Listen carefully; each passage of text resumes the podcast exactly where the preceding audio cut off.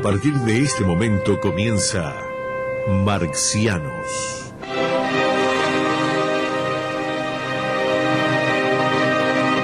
Para compartir sus pensamientos galácticos quedan con ustedes Daniel Vanina Croco y Carlos Amir González.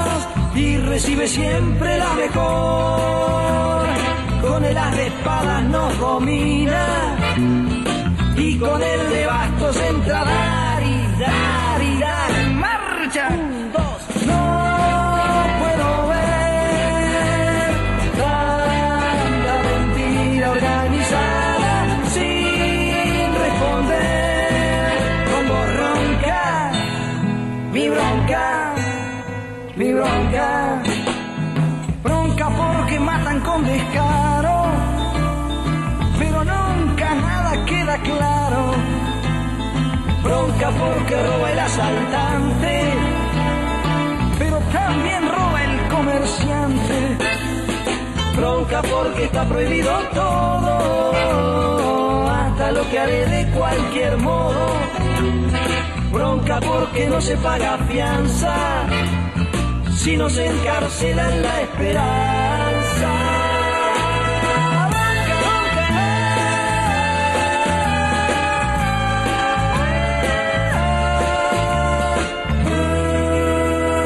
Los que mandan tienen este mundo repodrido y dividido en dos.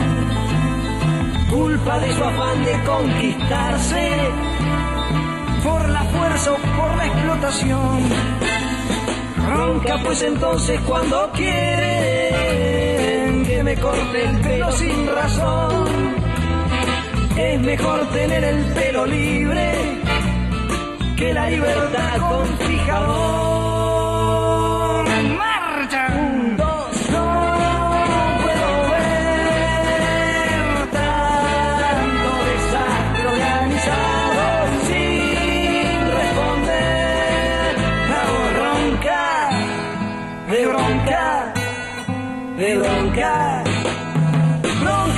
Fusiles y sin bombas. Bronca con los dos dedos en B. Bronca que también es esperanza.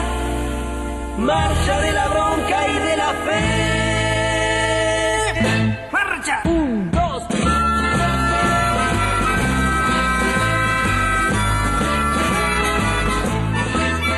Muy buenas tardes, amigos marcianos y amigas marcianas. Bienvenidos a esto que hemos denominado marcianos.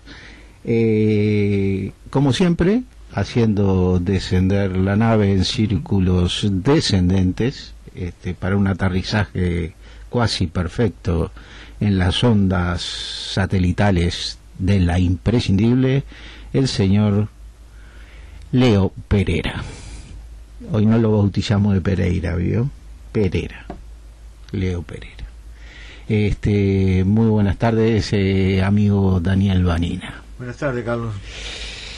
Nosotros siempre quejumbrosos de que de pronto la, la, la, este, la audiencia no nos da mucha beligerancia y no, no participa a través del 29030302 o no lo hace a través del 098-190-384 con mensajes o con mensajes auditivos. Pero nos ha sucedido todo lo contrario porque este el programa el martes pasado eh, Daniel Vanina culminó con un tema este, bastante complejo, digamos, que es el, el, el, tema de la caída del socialismo real, de la caída de la Unión Soviética, este, y por lo mismo tenemos ahí algunas opiniones este, sobre este tema, que sí, les soy sincero, las he, las he requerido porque, este, y las he requerido y les digo en líneas generales, le anuncio a la audiencia, este, que se cuiden. Este, es, es, terrible. Usted como médico debería darme alguna opinión sobre esta nueva ola que estamos atravesando de la de la pandemia y quizás este darle a la audiencia algunas recomendaciones. Como una forma de introducción para el futuro te diré, eh. en la crisis de la pandemia del siglo XIV, el mundo Europa en ese momento, respondió con lo que tenía, con el feudalismo. Y ahora nosotros estamos respondiendo con el capitalismo. Queda dicho así. Y queda dicho así. Y sí. Pero eh, queremos vender las vacunas y, y todo el mundo encuentra como natural que vendan vacunas pero se desató terriblemente esto de nuevo, ¿no? Este, en Europa está terrible. Y lo que pasa es que el virus no es ningún virus es inteligente, no lo hacen a propósito, simplemente este, varían, y pero varían replicándose. Y replicándose hay, que vacunar a toda la humanidad rápidamente, o por lo menos al 80% de la humanidad. De, de seis de nuestros oyentes que, que, hablé sobre la temática esta, o me llamaron ellos, lo llamé yo, este, dos estaban, este, estaban con COVID. Dos estaban con COVID. Algunos esperando el resultado de un hisopado. Este, me llamó, me pareció que era como una encuesta. A esta altura todos mis hijos se han agarrado COVID. Todos sus hijos se han agarrado COVID. Sí, sí. Siempre benévolos porque son gente joven. Pero bueno, no, el, el mayor no porque el mayor está muy vacunado, porque es médico, trabaja permanentemente en, CTI, etcétera, entonces ese se ha salvado. Yo no tengo nada con los negacionistas, ¿no? Este, que algunos le dicen terraplanistas, ¿no? Me parece que son negacionistas y que de alguna manera, este, muchas veces. Eh, Pero el negacionismo es parte de la respuesta capitalista. Sí. Desconfiamos, desconfiamos de todo. Desconfiamos de todo. Ah, sí. Claro, hay que hay que desconfiar en lo que debemos desconfiar y no, porque si confiamos en todo estamos liquidados también. Pero yo, yo veo a gente muy avesada en el tema ideológico de la izquierda y todo lo demás ah, que es negacionista. Mm, Entonces, este, mm, mm, y que lo hacen muy por el lado de que de que toda pandemia implica este una mejor situación para los laboratorios de venta de medicamentos y que entonces y como en algún momento se constató que el SIDA, el antrax y yo que sé cuántas cosas más eran como insufladas para dentro de la ciudadanía, este, hay como una desconfianza de que esto pueda tener orígenes perversos. En, eh, eh, eh, está brava esa, ¿no? Porque, la, onda libertaria, esa de yo me, vacuno si quiero. Esa también, sí, sí. Inclusive con las vacunas que son obligatorias normalmente en todos los países del mundo y en Uruguay más que nada. Y que además hoy por hoy, eh, yo le comentaba la vez pasada que de 124 muertes que se habían dado en los CTI, este, prácticamente el 47% eran de gente no vacunada. A mí me parece una prueba inojetable, ¿no? De Absolutamente. Bueno, entonces este eh, sabe lo que le voy a hacer, le voy a pasar este el primer mensaje que nos envía evaluando eh, su última participación en Marcianos. Ahí va, Leo. Buen día, Carlito. ¿Cómo anda, compa? Bueno, retornando de la licencia, voy caminando frente al cementerio de La Teja. Y como dice Cita Rosa, de tanto vivir frente ya no me asusta la muerte ni su misterio. Bueno, voy rumbo a la, al laburo. Con muy pocas ganas, pero bueno, es lo que hay que hacer. En, en, no sé cómo llamarle, si análisis o lo que sea que hace el compañero ahí junto contigo, hay una cosa que es este está en cualquiera de los tres, de que tome, yo me afilio más al, al, al primero que a los otros dos, pero bueno, eso es, es todo relativo. De todas formas, este, hay, hay, algo que en cualquiera de los tres es, ha sido uno de los quistes, y no porque no debiera existir, porque, no porque no haya burocracia, en cualquier estado hay burocracia y, sí, y la va a haber. Hasta eso de, que no se cree el nombre nuevo, como dicen ahí casi a lo último. Pero el problema es el exceso de burocracia, y bueno, y ahí está la medición de centralizar todo en una, cosa y esto y lo otro. Ahora, una cosa, el, el no triunfo o el no eh, el no haber triunfado o no haber organizado revoluciones en otros partidos comunistas del resto del mundo, si querés venimos acá, al Uruguay, hay, hay una cosa que también es recurrente y se llama burocracia. Pero la burocracia está armada antes, ya la burocracia partidaria está armada antes de organizar la revolución. Entonces el mal está antes de que este haya un algo el, el mal está organizado antes del bien antes de que se organice la revolución y se transforme la, la teoría en práctica ya, ya está adoleciendo de, de, de, la enfermedad esa burocrática. Burocrática y una deformación total en función de que eh, el partido es la vanguardia de la clase obrera, esto y lo otro, pero en realidad como cuadros obreros dirigentes de esa clase que se llama obrera, que tendríamos que transformarla ya en, clase trabajadora y no obrera, porque si vamos a hablar de industria acá en Uruguay y un montón de cosas, cada vez hay menos. Eh, lo que se genera es una casta, una casta de, de, dirigentes que van perdiendo las perspectivas, más allá de lo que le diga lo del resto de los trabajadores, de lo que es una, una fábrica, una industria o lo que es este, lo que sea, y se enquistan en esos lugares de, digamos, de, que tienen cierto grado de poder, pero un poder efímero, y son los que terminan dirigiendo.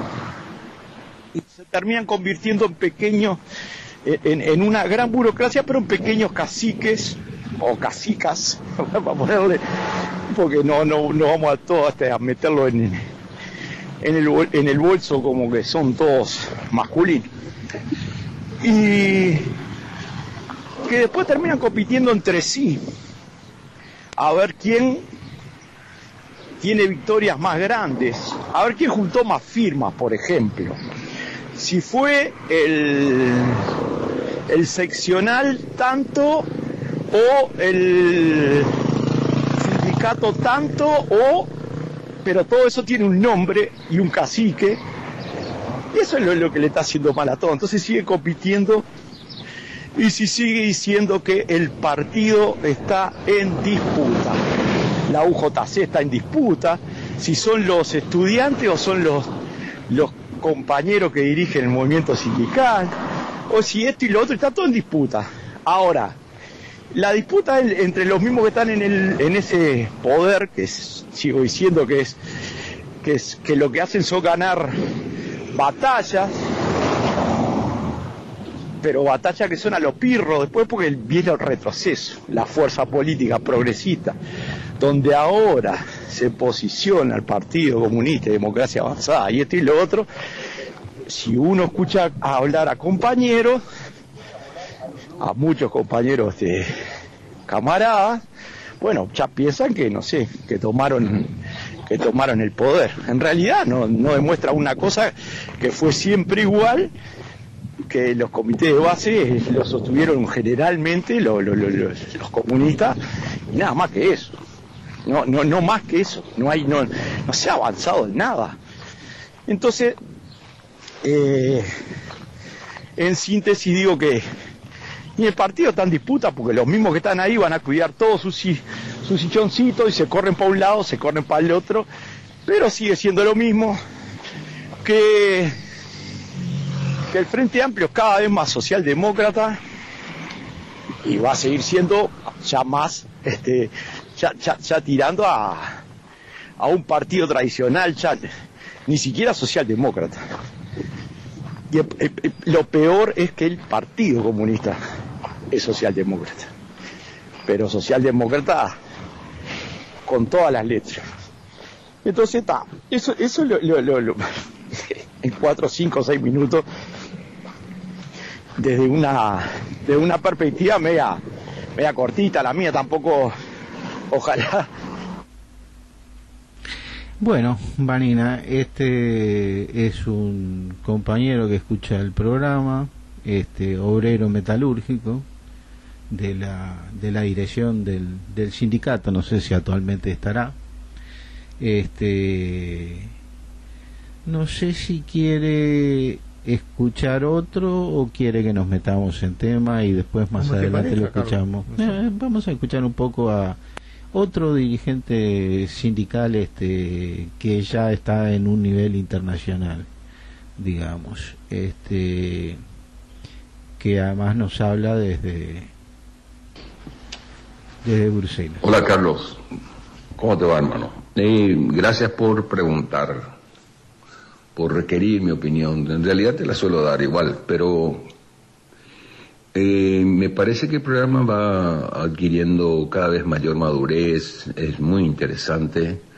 Eh, la conducción es solvente y, este, por supuesto, Vanina es un tipo muy, muy solvente me gustaría leer su libro.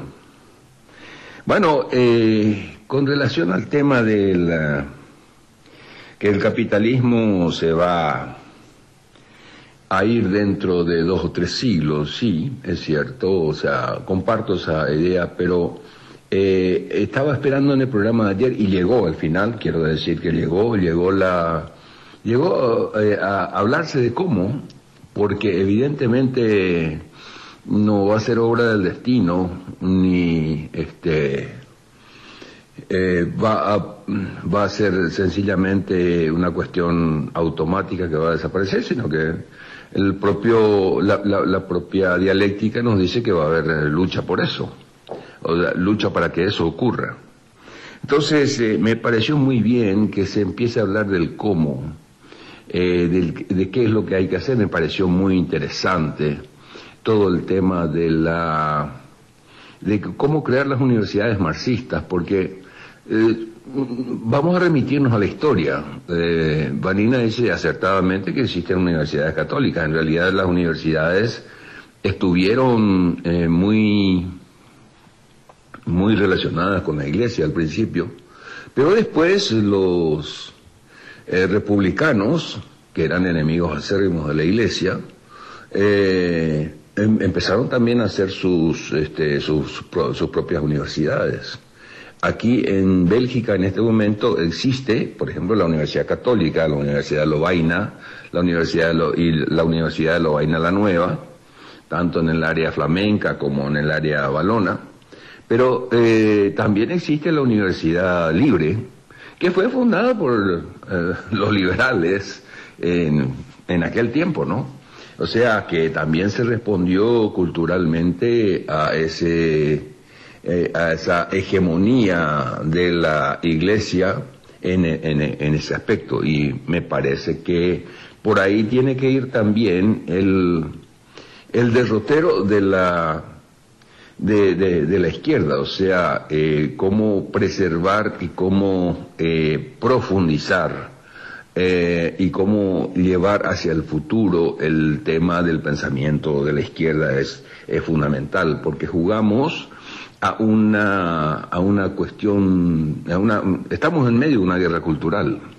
Es más, este, ayer leía en el periódico español El País eh, un artículo bastante interesante que eh, decía, que se titulaba, decía, este, neo, eh, neorrancios versus progresistas, algo así, ¿no?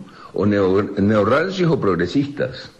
y bueno, una, una resurrección de todas esas defensas de pensamiento derechoso que tiene lugar en este momento con la publicación de libros, etcétera, con, con cosas que eh, anteriormente la gente no se eh, atrevía a asumir porque no era políticamente correcto o no era considerado políticamente correcto, pero que ahora lo asumen y sin, con todo desparpajo la defensa de los principios de, de, la, de la derecha, eh, eh, cuestionando, eh, y eso lo dice el artículo, cuestionando y desechando toda esa ese aura de superioridad moral de la izquierda.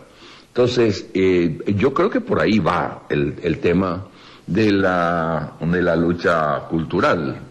Es más, si, si, esa, si esa lucha cultural no se instaura o si la seguimos desde la izquierda postergando, vamos a seguir encontrándonos con este eh, obreros que digan mañana, como yo los encontraba cuando vivía en Brasil, eh, obreros rancios que decían el que es, quien es del PT no tiene cultura, quien es del Partido de los Trabajadores no tiene cultura, como si uno para tener cultura eh, debía pertenecer a un partido de la burguesía, o a un partido este, de, derechas. Eh, bueno, entonces, eh, o en el caso de las políticas sociales, cuando se, los gobiernos instauran políticas sociales, la gente dice, yo progresé por mi mérito propio y no por la política que está haciendo tal o cual gobierno. Entonces me parece muy importante que, que enfoquemos desde ese punto de vista me pareció también muy interesante.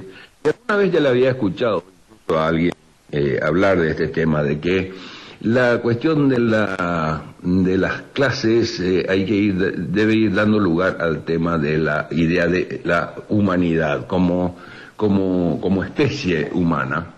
Eh, porque creo que eh, así como Vanina define, y me pareció brillante esa definición, en la época de, bueno, en la, época feudal nace como producto de la lucha entre los esclavos y los, este, los patricios, o sea, los, patricios y los, este, o, mejor dicho, bueno, los esclavos y la, eh, la lucha de los esclavos por la libertad, pero no, eh, y, después eh, vinieron, eso devino, no, no fueron gobernantes los esclavos, sino que devinieron los señores feudales por una serie de cosas que pasaron en la historia. Y este, de, la misma, de la misma forma, este, después vinieron los, de esa lucha los siervos y los, este, los, los señores feudales, después vino, este, entre los siervos de los señores feudales, después vino eh, un, eh, después vino otra clase, que es la, burguesía, ¿no? Y bueno, entonces, eh, ¿será que la clase trabajadora como tal, la clase obrera como tal va a ser la, la gobernante cuando ya no haya clases? No, yo creo que va a tener que aliarse y tiene que haber alianzas con otros sectores postergados. Por eso me pareció muy interesante también todo este tema del feminismo, eh, porque evidentemente tiene mucho que ver, tiene que ver con una liberación integral de la especie humana, no solamente de la explotación entre explotadores en el trabajo y explotados en el trabajo. ¿eh? Eh, entonces, me parece bien esto. Ahora, eh, hay algunas cosas que yo pienso que hay que ver en el futuro. O sea, y te, lanzo una pregunta, eh, cada vez estoy más, eh, me, pregunto con mayor insistencia esto. ¿La clase trabajadora mundial es una sola? ¿Es que los trabajadores y trabajadoras del sur perseguimos las mismas cosas que los trabajadores y trabajadoras del norte? Yo creo que no, eh, en este momento no, por lo por, porque en el norte, y, también debe, ser en el sur, eh, se, estamos reproduciendo los criterios de, de las clases dominantes. O sea que el movimiento, el movimiento sindical internacional, desde mi punto de vista, y esto te lo digo un análisis privado desde mi punto de vista, eh, está reproduciendo y es funcional a la agenda de los de los sectores en este momento. Por ejemplo, yo veo que el movimiento sindical del norte está reproduciendo o, está legitimando, está trabajando solamente para legitimar la política exterior norteamericana. Eh, eh, bueno, ¿y qué pasa con el sur?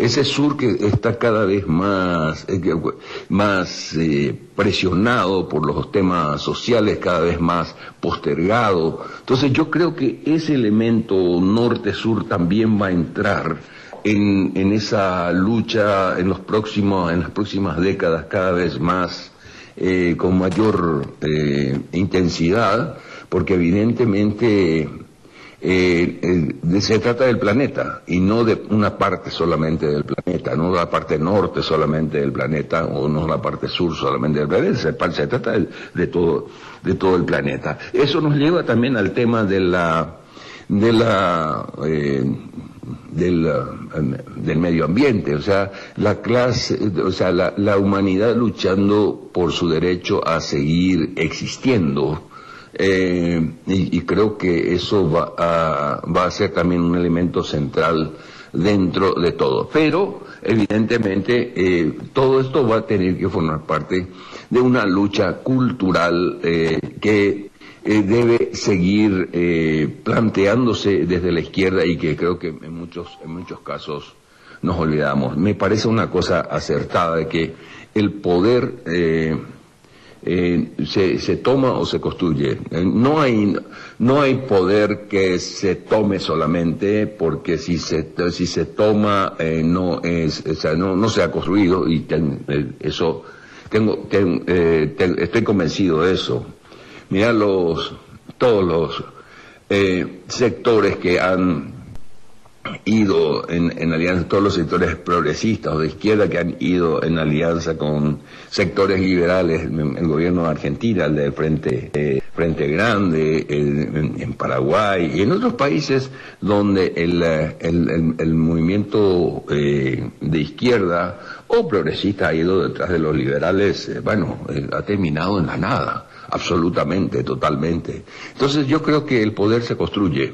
No se entra al poder por la ventana porque o, eh, o, por la puerta chica porque si se entra al poder por la puerta chica te tiran por la ventana.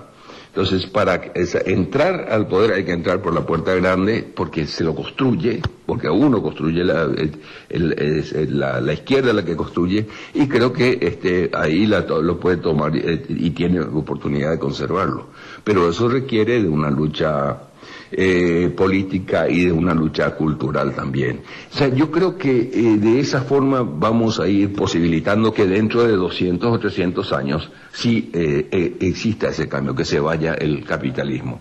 Un abrazo, mi hermano, y me parece que por ahí deberíamos ir.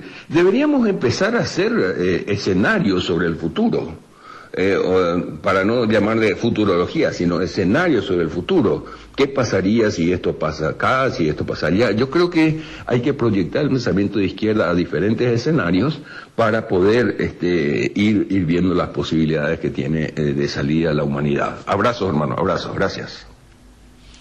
Volvemos a la tarde de la imprescindible con Marcianos.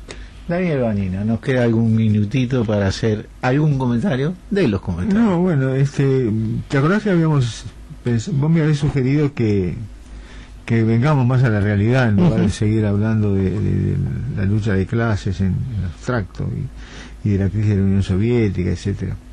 Este, y bueno, yo pensé que podía ser interesante arrancar con la caída de la dictadura y vos me sugeriste que antes había que darle fundamento. El tema es que cada vez que uno quiere arrancar por un lugar siempre hay antecedentes, entonces terminamos hablando del nacimiento de Artigas para acá. Ah, pero ahora, pero- ahora antes del tema, de que entre en tema concretamente, que eso lo dejamos para la segunda parte, ese minutito, las dos opiniones que tuvimos de los oyentes. A ver, eh, algún comentario.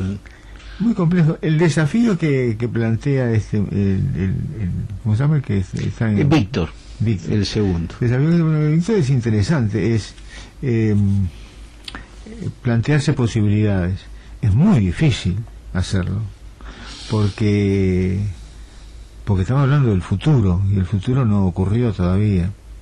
Este, por eso el planteo ese de, de que el, el- la contraideología que uno genera o trata de generar este, tiene que ir la contraideología eh, tiene que ir en medio paso a- a- delante del- de la realidad Para y eso mirando que- de reojo permanentemente porque Para eso hay el topo que agarra ganar- por un lado y nosotros como búhos agarramos para el otro Para eso hay que ganar correlación de fuerzas, a favor de sí, una sí, hegemonía. pero, sí, de un- pero pero eso es la instrumentación el planteo teórico tiene que revisarse permanentemente. Porque la instrumentación después, lo dice más clarito en una parte, no me acuerdo qué era la ideología alemana, creo una cosa así, que el materialismo dialéctico en manos del ser humano, si nosotros tratamos de que la realidad sea, se ajuste a lo que nosotros pensamos que debería ser, se acabó. Ya no es más dialéctica. Es un pensamiento idealista que trata de acomodar la realidad a lo que nosotros pensamos. El hecho del licustro que citaba Arismendi. Bueno, sí. Mm. Aparte, con citar no alcanza, porque eh, diariamente hay que hacerlo. Y es muy difícil, porque uno tiene arraigado determinadas cosas, y entonces eh, uno trata de defender esas cosas. Inclusive, aquel compañero que plantea una disidencia, este, se transforma en un traidor, porque traicionó las ideas clásicas que yo tenía. El necio, que vos me mandaste, que es una preciosa obra de, de ¿cómo es? De Silvio De Rodríguez. Silvio Rodríguez. El necio es maravilloso porque él está hablando de que le han propuesto tanta mierda que se queda con lo- la revolución y que se queda con... Pero es, es el- yo puse la apoteosis de la antidialéctica. Yo quiero cambiar permanentemente. La cuestión es para dónde cambio. Porque si yo me pongo socialdemócrata y hago un cambio que acomoda el cuerpo de determinadas cosas, pero lo que pasa es que también está, hay un grupo de marxistas que se define como, de- como un partido, define determinadas coordenadas, pero hay varios grupos y cada grupo piensa que ellos son los marxistas leninistas y que los otros son o desviaciones oportunistas socialdemócratas o desviaciones eh, infantilistas de ultraizquierda. Pero todos piensan eso. Y ningún ultraizquierda piensa que es ultraizquierda, es izquierda. Lo otro es socialdemocracia. Entonces es, muy difícil, ha sido muy difícil hasta ahora. Y bueno, pero eso es todo una, un desafío permanente. Claro, el, el esfuerzo que usted hizo de, de revisar tantos años de revolución y después este, elaborar esa síntesis donde hace tres preguntas, eh, derrota, fracaso o la tercera que creo que era la, la Eh, suya misma, ¿no? El- el- O había el- antes una. no, no, no, la tercera era la socialdemocracia, la interpretación socialdemócrata que niega todo lo que pasó. que niega Pero- todo lo que pasó. y que se convence en eso en esa ironía que yo digo que se convence que lo que hay que hacer es mejorar el capitalismo que no se le puede cambiar el no se puede es una de las conclusiones de la socialdemocracia que nunca lo plantea de esa manera que hay que verlo por sus obras como- porque eh, por las conclusiones por la forma de plantear las cosas pero nunca agarra y dice bueno salvo salvo Esteban que yo lo redimo en ese sentido porque desde Bitácora le salió el cruce al, sobre todo al libro de Lenin, al mejor libro de Lenin, El Estado de la Revolución. en donde el concepto de democracia, el concepto de revolución y el, el concepto de Estado está cuestionado por, por Seba. Este, pero la mayor parte de las veces no. El documento de los 24, el doc- todo eso es eh, eh, proactivo de una cosa. El mundo cambió, una serie de cosas que todas son ciertas, pero el mundo cambió para mejor o para peor. Yo creo que cambió para peor, o en parte. Ahora, qui- quienes mantienen y sostienen frente a la primera tesis que usted plantea, digamos que fuimos derrotados, o sea, dicen, hicimos las cosas bien, acumulamos fuerza No, bien, generamos conciencia bien. bien y fuimos derrotados por el imperialismo. Este, los mismos piensan que hay que volver a generar la correlación Sí, de fuerzas si lo que hicimos estuvo bien, hay que reeditar lo que Hacerlo anteriormente mejor. hicimos. Hacerlo mejor. Hacerlo mejor, pero reeditarlo. Errores. En definitiva. Eh, había una frase que no sé por qué al otro día yo le respondí. Yo me quedo con la frase de, este, de Bertrand Russell, aquella que dice que cuando el ser humano tiene miedo, se refugia en la manada y todo lo que se mueve por fuera de la manada le ruge. Nos vamos a una pausa y volvemos, Leo.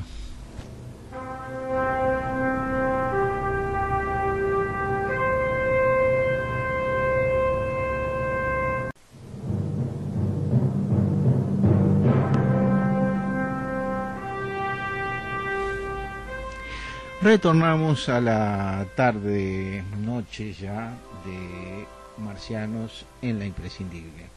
Este, por allí nos avisa este, Leo de que acaba de llamar Dan Solillo, que dice que nos está escuchando, que él sí nos está escuchando frente a nuestras quejas de que no nos está escuchando nadie, tal vez. Este, no, sabemos que no, sabemos que no.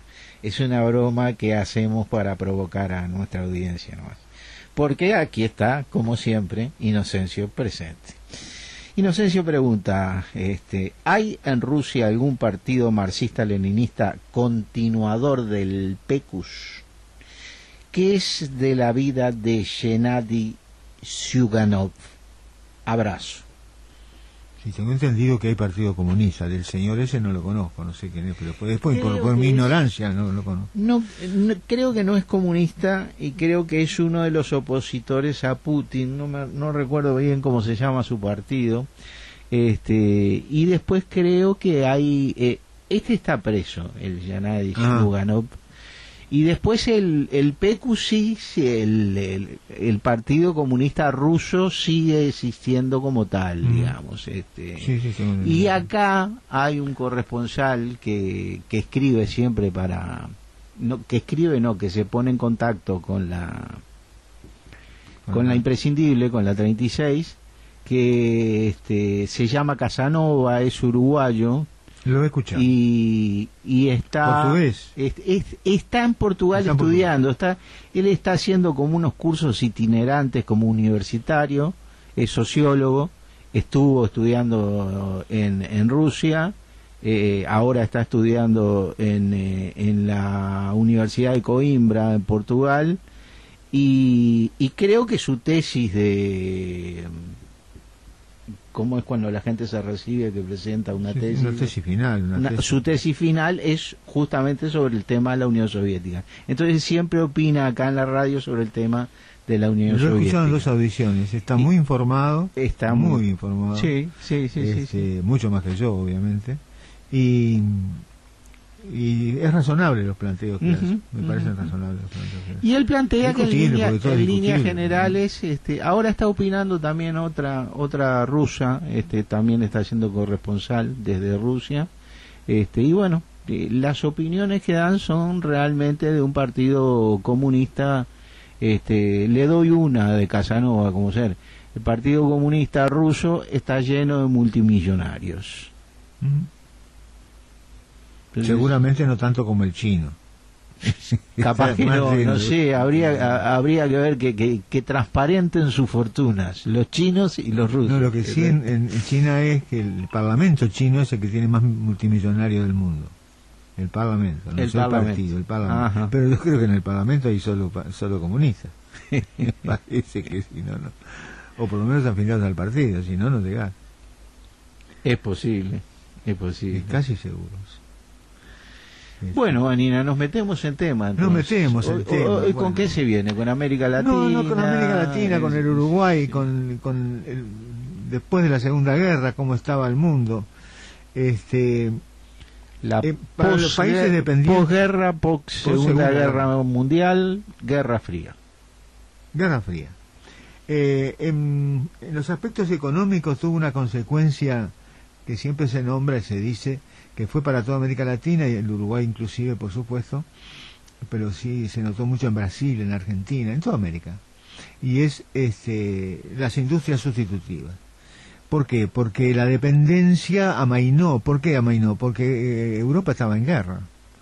Entonces la Segunda Guerra Mundial provocó que Europa se dedicaba solo a guerrear.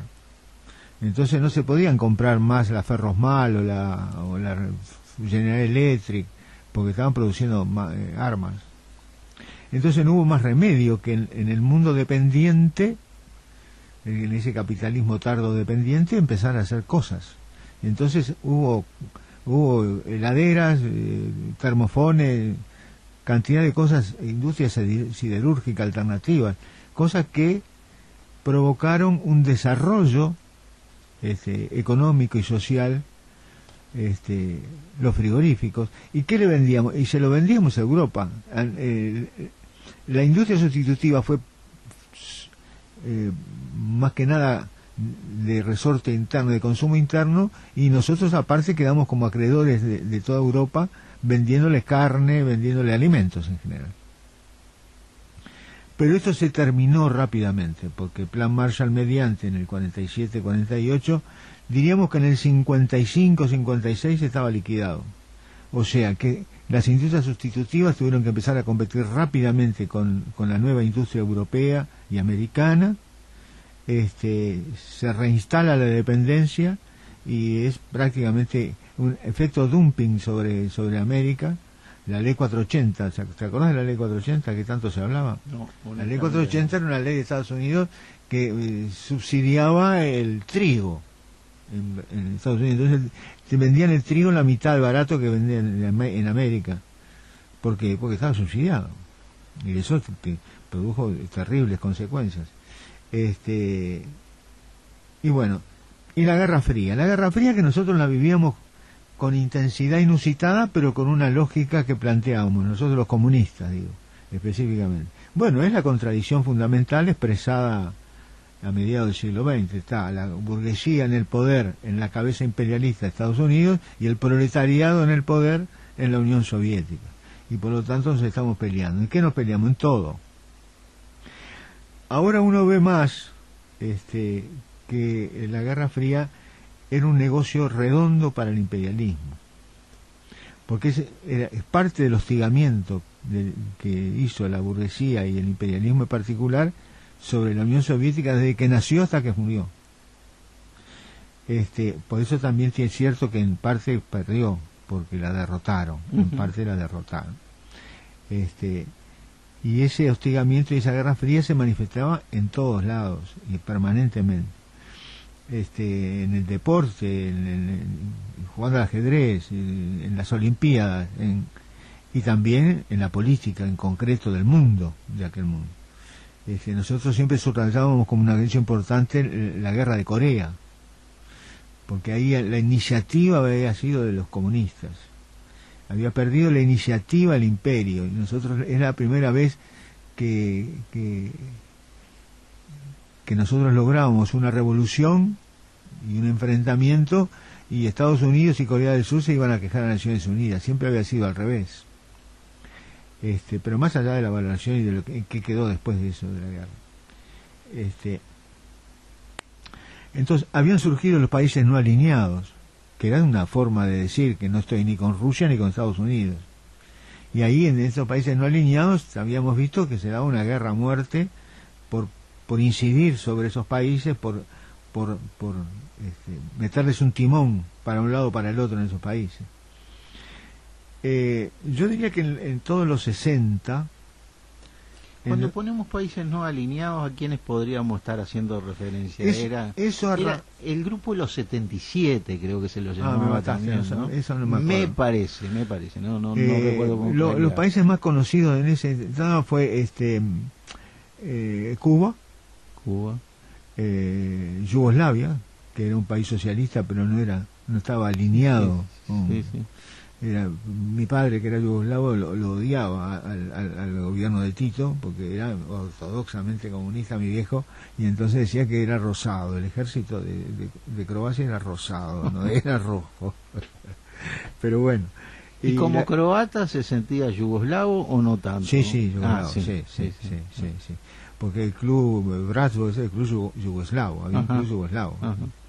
El hogar croata era de derecha, o es de derecha. Los comunistas eh, yugoslavos estaban en el, en el, en el brazo, que significa hermano, este, y cuando yo iba cuando yo era niño, y, y son de izquierda y se consideraban todos. Inclusive cuando ya había caído la, la unidad de Yugoslavia, ya no existía más, un día fui, después de viejo, a, a- a la casa, y había, este, vos- habían siete, ocho personas, todos yugoslavos, y hablando, sí, yo soy croata, yo soy serbio, eh, pero ningún resquemor, ninguna cosa, porque se sentían yugoslavos. Acá se sentían yugoslavos.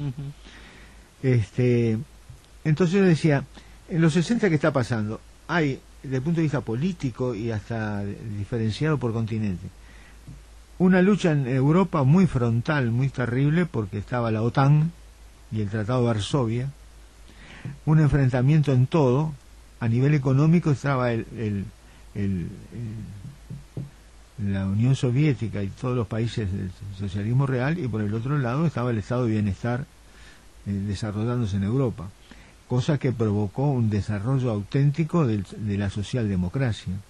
Allá en aquellos tiempos nosotros decíamos, eh, los europeos cada vez viven mejor con el estado de bienestar y lo bancamos nosotros, porque de alguna forma la dependencia hacía que nosotros estuviéramos sufriendo las consecuencias del estado de bienestar.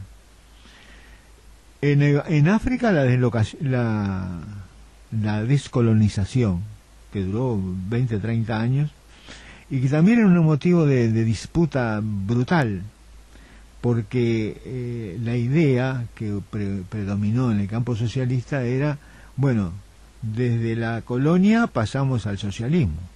Aquella frase de Arismendi que le gustaban las cosas grandilocuentes decía, este, se está, se está realizando la revolución socialista al ritmo de los tambores tribales. Pero no fue así, no terminó en eso. Terminó en, en- en sacarse de encima el yugo político y quedarse en definitiva con una con una dependencia económica como se quedó el resto del mundo este, que no era colonial, en la- ya- que había sido colonial en el siglo XVIII. Eh, Con, con algunas salvedades, ¿no? De caminos de algunos países que transitaron. se sé, intentaron la, eh, la eh, aparición de ciertos liderazgos y, y fuerzas políticas Lumumba, revolucionarias. Nasser. Exactamente. la República Árabe Unida, que eran tres que no me acuerdo quién era, Egipto, no me acuerdo, Egipto sí, y dos más que no me acuerdo, tenía la misma bandera, el mismo himno, Exactamente. y después eso se liquidó. Sí, sí. Gaddafi, en el se- creo que fue por el 69 que llegó Gaddafi, este, y en América eh, eh, se vivió el momento de las revoluciones, desde el punto de vista de la izquierda. Este, sin embargo, yo estaba bichando, este, había una, una real preocupación en Estados Unidos. Este, era el tiempo de Eisenhower. Este, después vino Kennedy. Pero mientras estaba Eisenhower, inclusive, eh, las revoluciones, el- los golpes de Estado eran, eran cotidianos. El más, el más este, paradigmático fue el que le dieron a, Jacobo Arbenz en, En Guatemala. en Guatemala. 62. Este, porque fue un modelo a- perfecto. Es la CIA armando un ejército alternativo en, en Honduras con 500 hombres y con el apoyo de la CIA eh, invadieron y destrocaron y pusieron a Castillo armas. Ese fue eh, transparente, absolutamente transparente, sin ninguna cortapisa, el golpe soft, no, no, golpe, así, está saco y te pongo. Creo que creo que Castillo Alma fue aquel que se mereció la el epíteto de Eisenhower que dijo, eh, sí, es es un hijo de puta, pero es nuestro hijo de puta. Entonces sí es nuestro. No me no sé si, si realmente los personajes son, aunque el sentido era ese. Este, pero Milton Eisenhower, hermano menor de Eisenhower, recorrió América Latina y llegó a una conclusión que plasmó en tres documentos, allá por el 54, 57 y 58, que planteaba que para evitar la incidencia y el despliegue del comunismo en América Latina había que mejorar las condiciones de vida de la gente, que había que desarrollar para evitar la, el, desa, el hambre, la miseria que genera las condiciones para que brote la inestabilidad, y la inestabilidad termina favoreciendo a los comunistas. Este planteo que era discutido, sí, pero aflojamos y al contrario, de repente le favorecemos a los comunistas que penetren. Y, no, no, tuvo, no tuvo mucha vida útil, porque eh, mientras estuvo Eisenhower no le dio mucha bola a todo esto, pero sí le pasó cuando vino Kennedy. Kennedy era un hombre lindo, tenía una mujer preciosa y un amante la más linda del mundo, que era este, la Mary. la Mary, la Mary Monroe. Tampoco hay este, que guiarse por el chumerío. ah, no, no, pero eso está confirmado. Eso está confirmado. Eh, happy birthday, my president. ¿eh? sí, sí, Muy bueno. Este, para distender un poco. Eh, de los 20 países de América Latina, 13 eran dictaduras. Creo que le llaman dictadura. Esta es una enumeración hecha por ellos y creo que también la de Fidel entra como dictadura. Porque cuando nombran a todas las dictaduras, hay, estoy googleando las dictaduras del mundo, la revolución soviética es dictadura también. Si no hay una elección que elige, es dictadura. Dentro de las 13 dictaduras eran mundiales, no eran de América, Latina. Ah, de América Latina. De América Latina. Eh, no, no, no, no sé si al unísono o en esos 20 años, digamos. este, hubo un, eh, un, apoyo de la academia también. El MIT, el, Instituto de Massachusetts, sacó, sacó un fundamento de, apoyando el desarrollo hay una carta de Kubitschek pidiéndolo, del, presidente de, Brasil. Se intentó una cosa que se llama Operación Panamericana. Apareció Previch, el, argentino, eh, este, un empresario de derecha, no peronista o antiperonista, en la CEPAL, Centro de Estudio para América Latina. Ah, sí. Centro Económico para América Latina. Que tuvo mucha incidencia, hubo todo un movimiento de cepalistas, de gente que, veía en la CEPAL la posibilidad. Y todo eso plasmó, se funda el BID, Banco Interamericano de Desarrollo, en aquellos años, y Kennedy lanza la... Este, todo vinculado, la CEPAL por, los, por lo menos sé que es un organismo vinculado a las Naciones Unidas. Sí, las Naciones Unidas. Este, el Pero para América Latina. El BID también, ¿no? El BID es un banco internacional de, desarrollo sí, sí, que queda vinculado no pero creo que está, debe estar vinculado al Banco Mundial posiblemente. con toda seguridad. Y sale la Alianza para el Progreso. La Alianza para el Progreso. Que tiene vida corta porque la Alianza para el Progreso este eh, ese sí era un plan inspirado por la administración Kennedy ¿no? Sí, sí, la administración mm. Kennedy que estaba dando determinada cantidad de millones de dólares para el desarrollo de los países de América Latina. Este, y tuvo muy breve porque Kennedy muere en noviembre del 63, lo matan en noviembre del 63. Entonces, ya después este, queda, John, queda lindo belloso y no le da mucho, mucho corto. Pero fue todo un esfuerzo, no solo militar. Sin embargo, si uno mira la cronología, eh, hay una anécdota que encontré por ahí que está muy graciosa, que un, un planteo de los, de los yanquis diciéndole al gobierno de Frey en, Chile que era conveniente instaurar un impuesto a las ganancias. Y Frey dice, eso es comunista. Le contesta Frey a, a USA, no entendí, no entendía nada, Frey, demasiado, no sé. Eh, En el 63 hubo golpe eh, contra Bosch en la República Dominicana. En el 64 en Brasil. Porque nosotros tenemos la idea eh, de que las dictaduras del Cono Sur son una cosa distinta a las viejas dictaduras que, que se hizo en los países bananeros, porque la, la, que dirige eh, la, que, la, dirige contra Guatemala es la United Fritz que la organiza y la CIA que la lleva a cabo.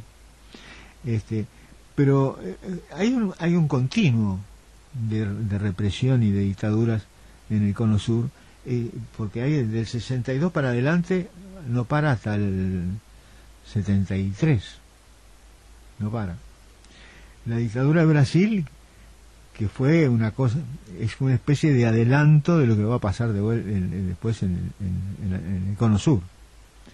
Eh, ahí la, situación era muy muy clara. Estaba, eh, los gobiernos eran izquierdosos, este, habían, habían el gobierno de, de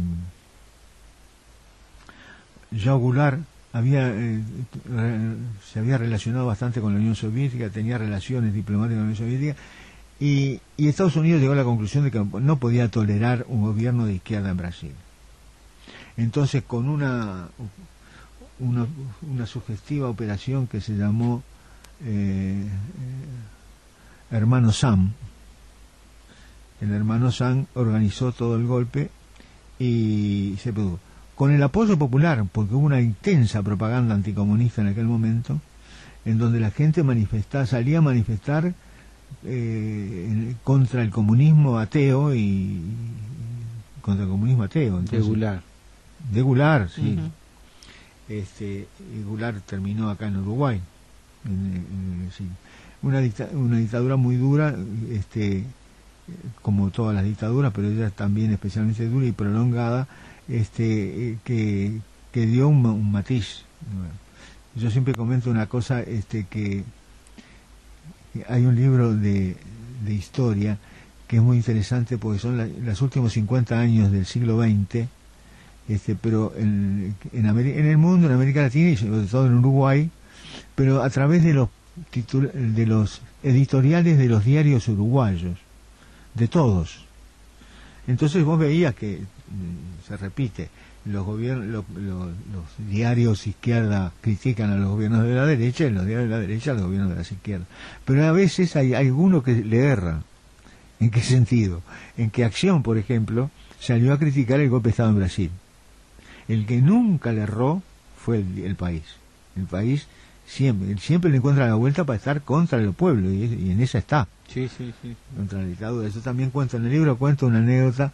Nosotros como comunistas le llevábamos todas las semanas a Cola, al senador Cola, que era un blanco, wilsonista, ahí que de Carrasco, yo vivía en Carrasco en aquel momento, y, y le llevábamos semanalmente, y hablábamos, intercambiamos información, él era militar, estaba, estaba en contacto con el hijo de Wilson, es un senador que fue senador hasta que disolvieron las cámaras, en el 73.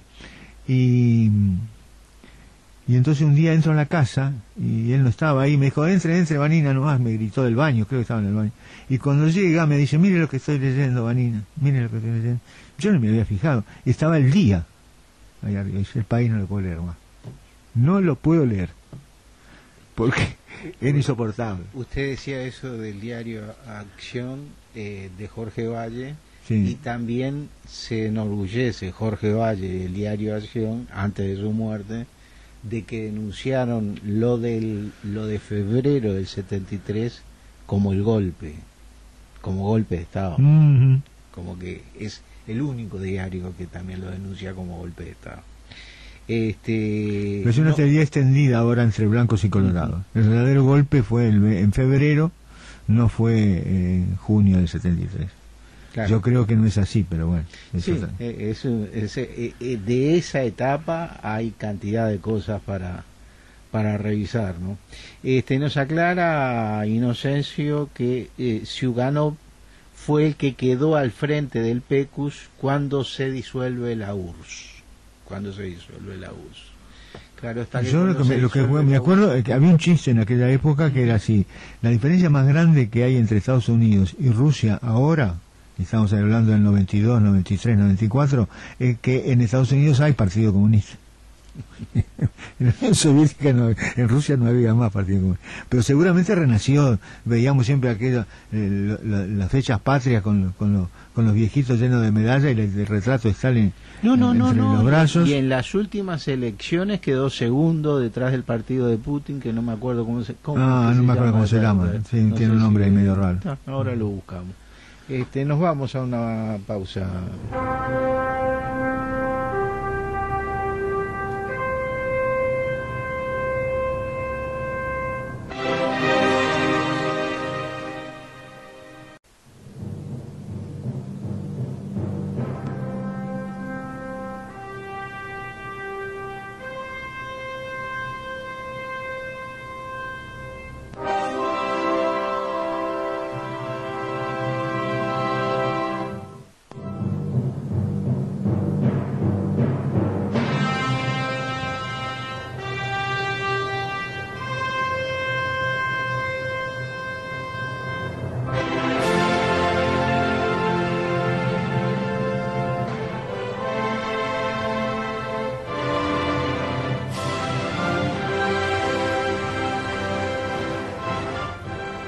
Regresamos a la tarde de Marcianos. Este, estábamos con Daniel Vanina hablando de este, aquella seguidilla de, dictaduras que se dieron en América Latina en los años 60.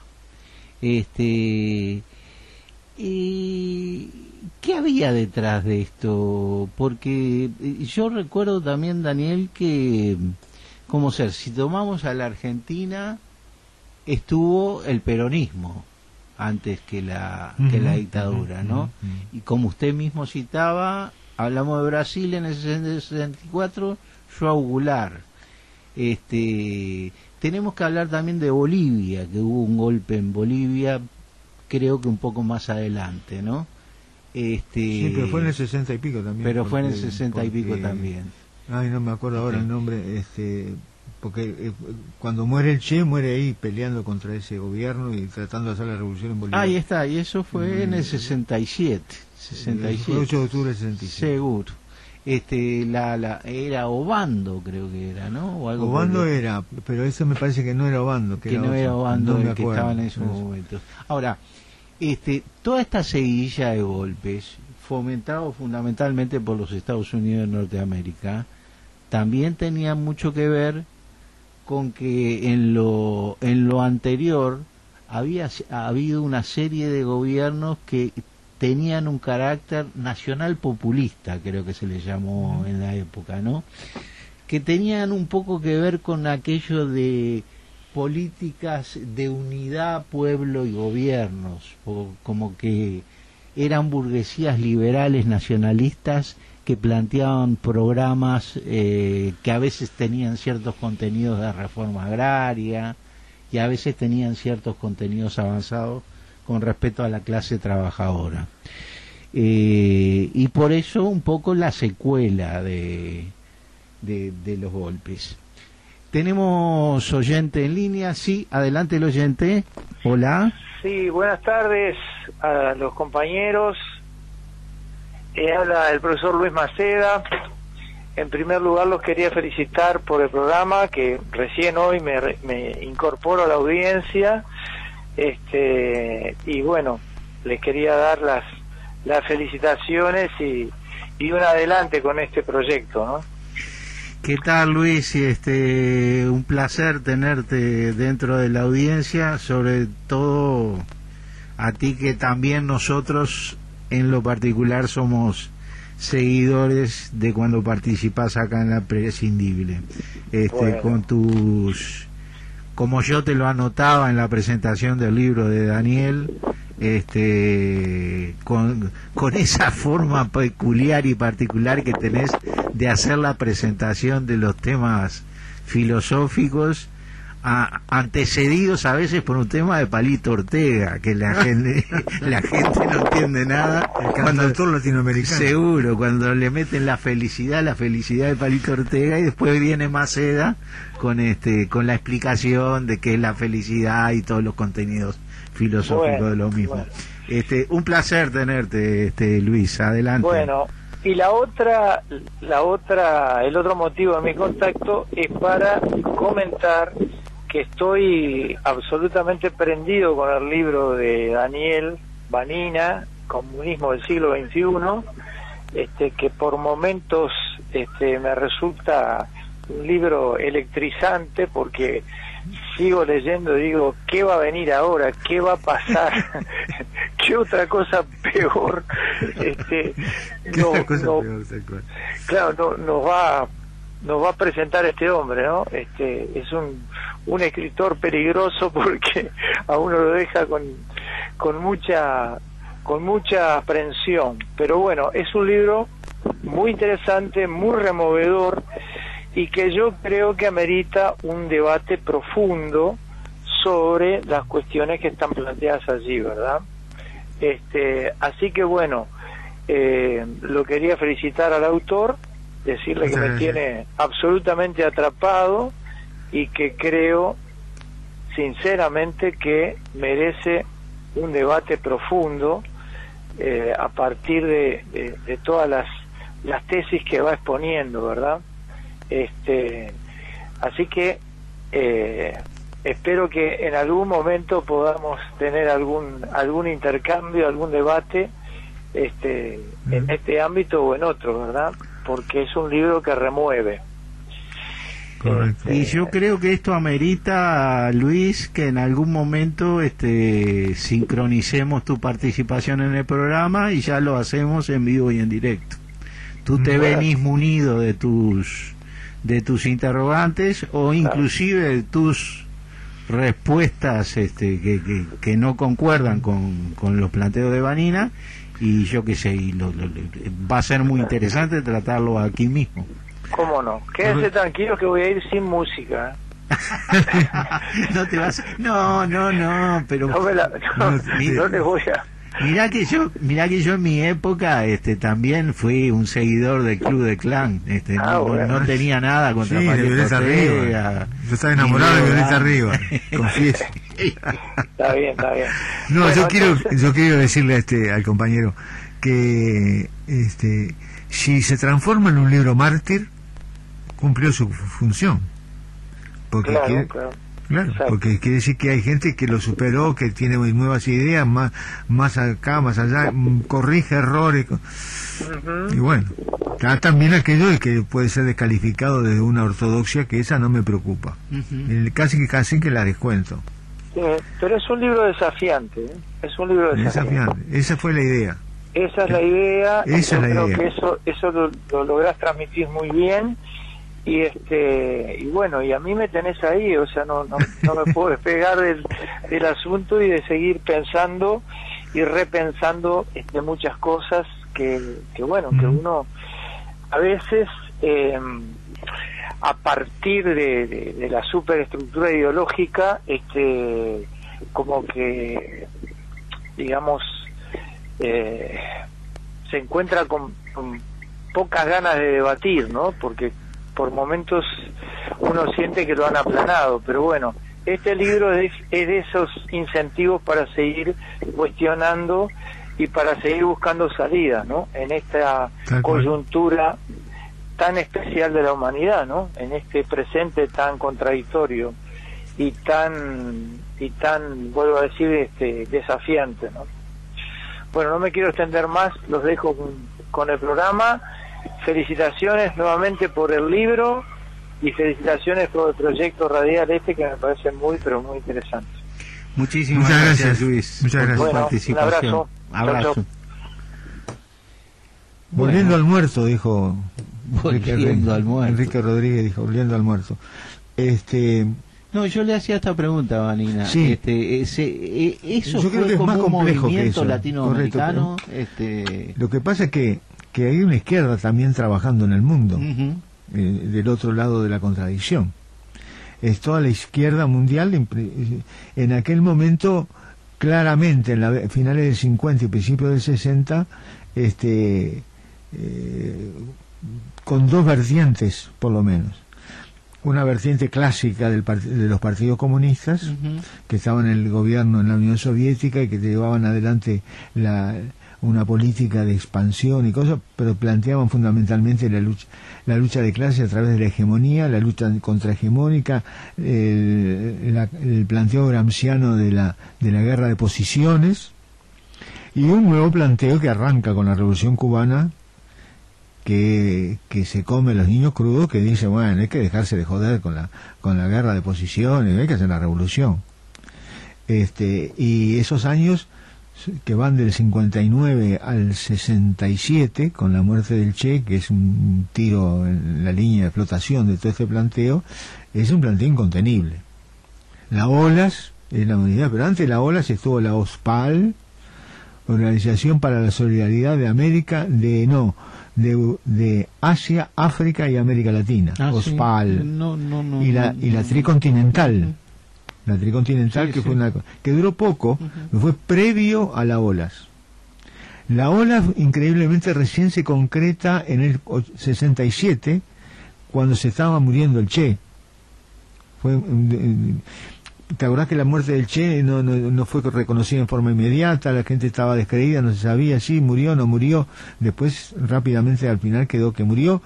Este, pero eso fue en octubre del 67 y la ola fue a principios de 67.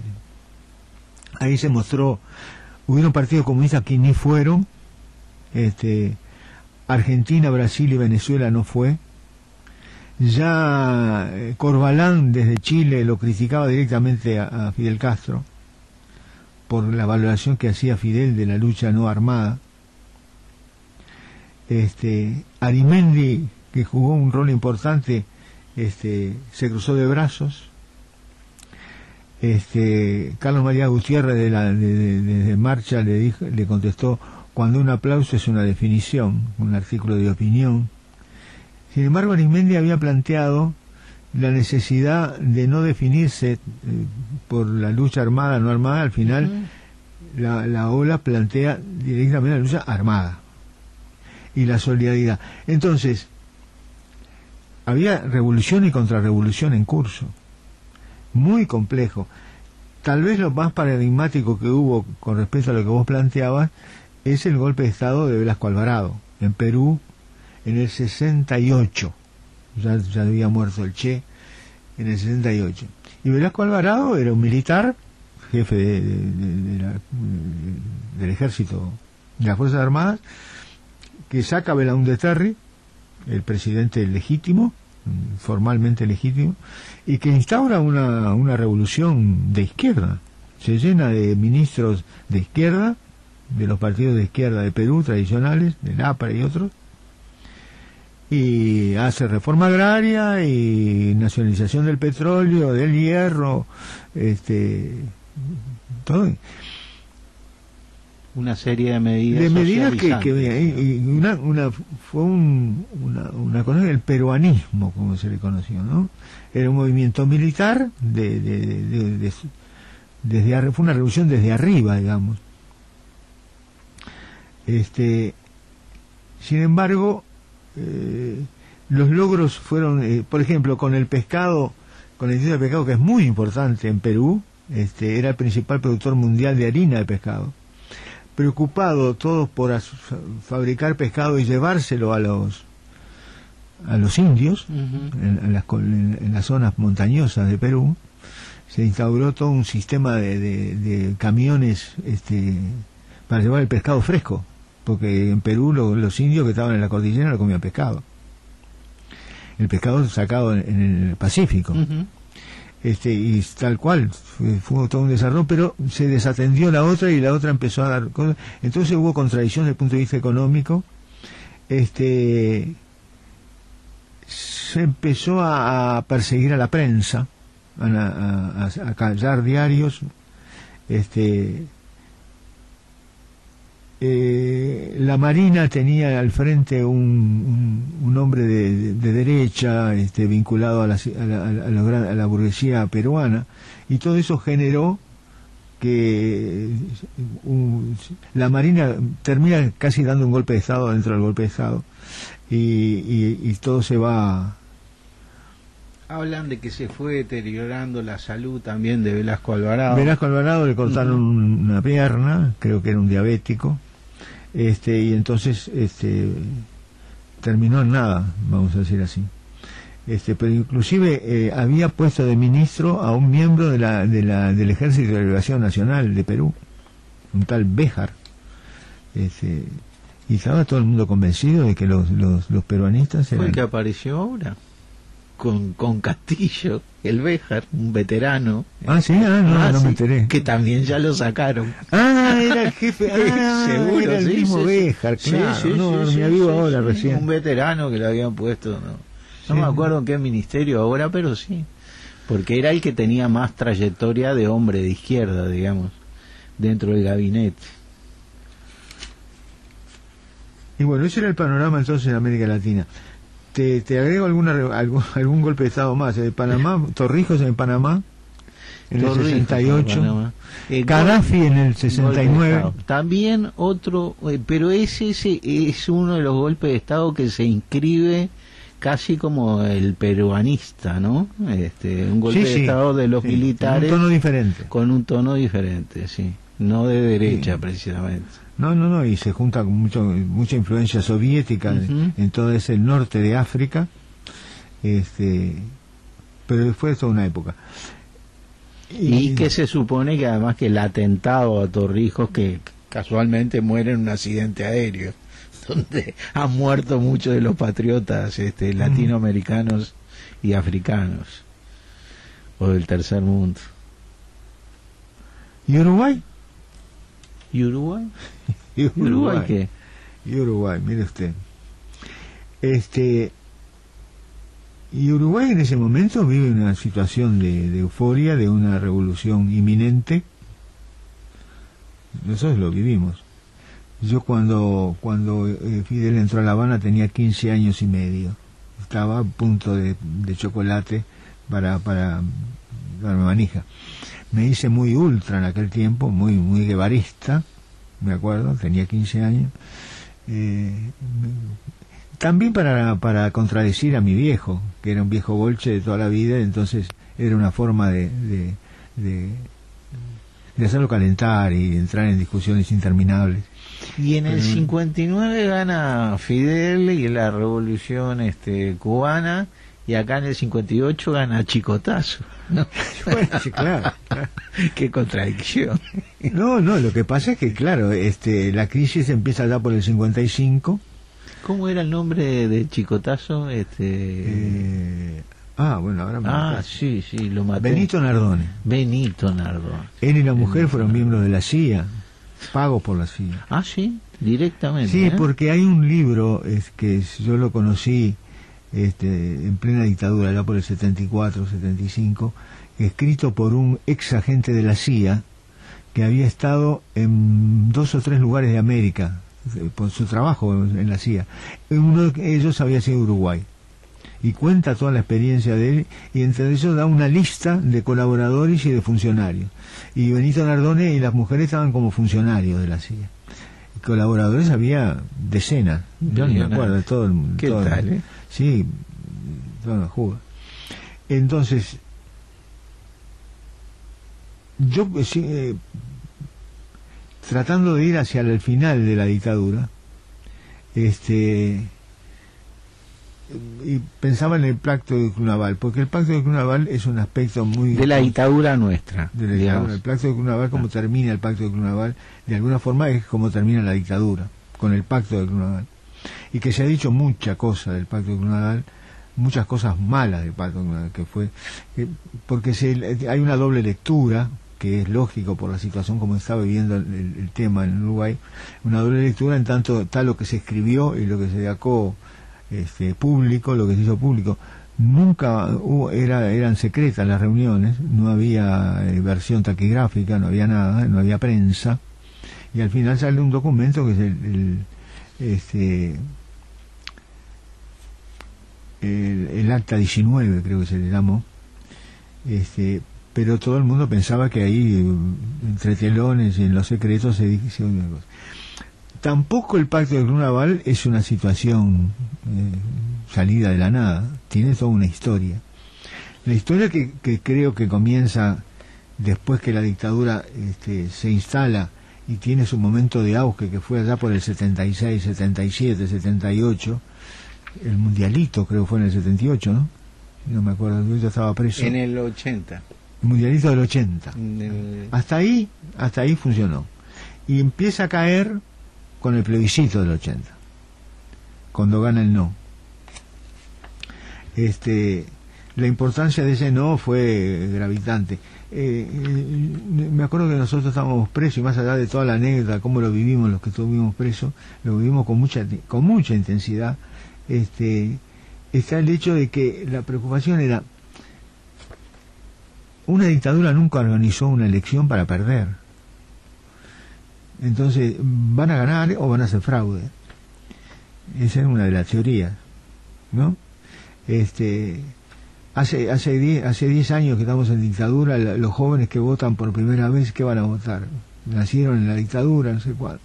Los viejos. Había una serie de consideraciones que apuntaban todas a la derrota, sin embargo, fue una victoria estrepitosa de 60-40. El único departamento que ganó el sí fue Rivera. Para desgracia de todos los comunistas de Rivera que encontrábamos en el penal. Empezando por, por, por, por Aristondo. Este, en el 80, la respuesta más política que hubo de la dictadura frente al, al desastre del 80 para ellos fue la Comaspo, la Comisión de Asuntos Políticos de las Fuerzas Armadas, que integraban las tres fuerzas. No sé si eran los comandantes o era gente que estaba de- este, destinada a esa función. Una, un intento de, de acercamiento con los partidos políticos tradicionales, con los tres partidos políticos, con el Colorado, con el Blanco y con la Unión Cívica, con la no Unión con el. Frente, obviamente. Este, de esas de esas conversaciones sale las internas del 82 y yo las pu- pude votar no me dejaron pero podía porque estaba libre este yo fui inclusive hasta intenté votar para ver si se le había escapado pero no no se le había escapado así que no voté Fue- No, eh, lo que pasa es que la proscripción nuestra de los presos políticos se mantuvo, se mantenía cinco años, como la de los presos comunes, Comunes. digamos. Se mantenía no la... por Eh, sí, sí, sí, sí. Hubo una gran votación del Partido Nacional, una mediocre votación del Partido Colorado y, y- y testimonial de la Unión Cívica. El Frente Amplio, el partido del Frente Amplio, el partido de la clandestinidad, este, tenía la idea de votar a Wilson o votar a la CBI, que era la, la corriente ballista intransigente de, de Flores Mora. Sí. Este, Flores Silva, Flores el- Silva, el hijo de Flores Mora, sí. Este, entonces, este, sin embargo, Sereni saca una carta clandestina para afuera diciendo que hay que votar en blanco. Y el partido acata esa. esa Entre bagres y tarariras. entre y tarariras. Sí, Sin embargo, sin embargo, todo el mundo tiene la impresión de que hubieron muchos votos frente amplistas, no en blanco, sino a la CBI o sobre todo a Totalmente, o sobre sí. todo a Wilson, Sí, sí, sí. Este, era la postura de la convergencia democrática que en el exterior este, consustanciaba al Partido Nacional y al Partido Comunista. Tal cual. Y a algunos frente amplistas también. Este, ¿sabe? Yo me fui con un compañero a averiguar en aquel momento si era cierto que la postura era la postura que había que indicar a- al que iba a votar en esas elecciones internas era o por los partidos por las corrientes progresistas de los partidos tradicionales o por sabe con quién nos fuimos a hablar con este con Germán Araújo a la 30 entonces Germán Araújo en la 30 nos dijo este bueno no los conozco. Espero que vengan del lado que yo creo que vienen. Como diciendo pueden venir del otro lado no de los tiras pueden ser dos tiras. Este y, le- y ahí nos sacó una una revista que era de convergencia democrática, ese, ese movimiento en el exterior. Y entonces ya, ya habían llegado a un acuerdo con, con Seregni de cambiar la postura y de que se votara en blanco.